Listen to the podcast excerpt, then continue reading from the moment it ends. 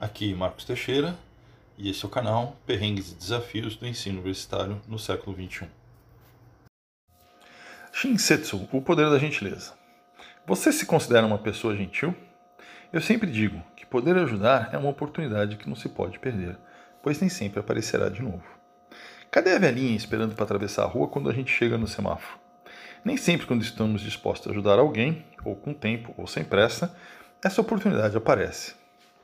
Assim que ser gentil, ok, não mais útil, aprendi no livro, é uma oportunidade, como muitas que temos na vida e deixamos de passar diariamente. Penso que essa tenha sido a razão porque esse livro me atraiu tanto. Sobre como buscar essas oportunidades no seu dia a dia, de maneira natural, casual. Não é uma benção? Mas é claro que isso não acontece assim tão facilmente. Muito do proposto se processa em nós em como vemos nossa relação com o outro e o que esperar de si e do próximo. Uma oportunidade para repensar como você se vê e como é visto. Nesse sentido, esse é um livrinho muito interessante. Sim, ele é curto, melhor, li rápido, quase sem perceber as suas 270 páginas.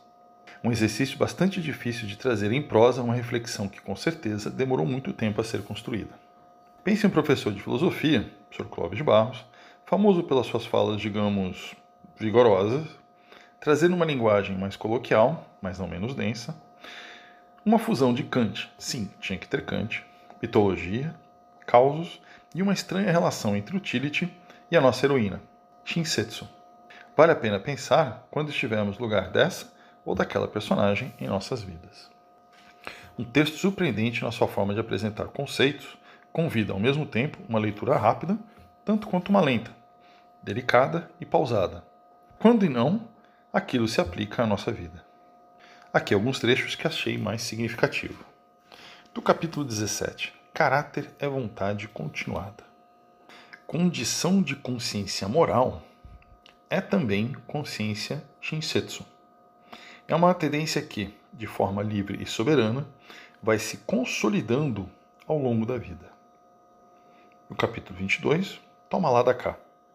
A chateação ocorre da expectativa tola. Aliás, o erro é sempre de quem espera, relativo às coisas que passa por nossa cabeça, porque as coisas do mundo são como são e nunca estão erradas. O capítulo 26, gentileza gera gentileza, quem dera. A moral é fazer o bem por fazer o bem.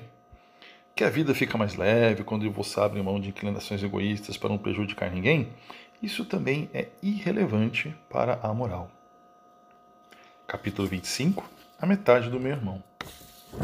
Mas a mesma sociedade que tão bem nos capacitou para o triunfo na primeira pessoa do singular, eu, não nos educou para refletir sobre o que é bom para alguém além de nós.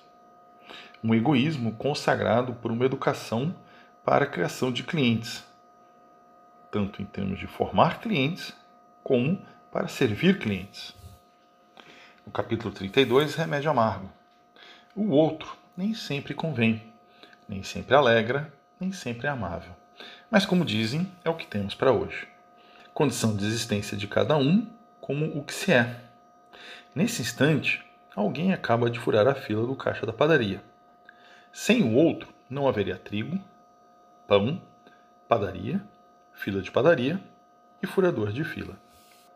Capítulo 38. Serve para quem mesmo? Nesse capítulo, o professor Clovis nos apresenta a personagem Utility. Precisa na forma de personificar a utilidade e o materialismo da forma ocidental de pensar. Ela entra em campo para guiar o nosso olhar e a nossa perspectiva. No capítulo 41, Olhos para Colírios, há, portanto, uma superioridade do mundo transformado em relação a um instrumento útil para transformá-lo. Repito. Há, portanto, uma superioridade do mundo transformado em relação a um instrumento útil para transformá-lo. Ok, um exemplo. Tira-se o aluno, sobra o professor, mas não é na verdade ele, o aluno, que dá significado à sua função de professor? Portanto, a utilidade depende muito das carências do agente, da situação, do momento que está disponível, da vida, etc. Capítulo 47 O Everest é logo ali. A abordagem do outro como interlocutor exige considerá-lo capaz de enunciar alguma verdade livre e relevante para nós. Ou seja, somos nós que determinamos o valor das pessoas e ninguém mais. Se você chegou ao final do livro, com certeza já está pensando em reler essa ou aquela passagem. Reler esse ou aquele dos muitos clássicos citados ao longo da obra. Ficar feliz e um tanto orgulhoso se alguma das citações e referências já lhe eram conhecidas.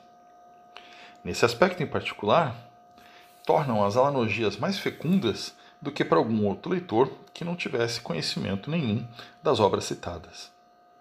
Uma oportunidade para fazer uma pausa e avaliar mentalmente as riquezas de comparações que somente uma mente dedicada ao exercício da leitura pode nos trazer.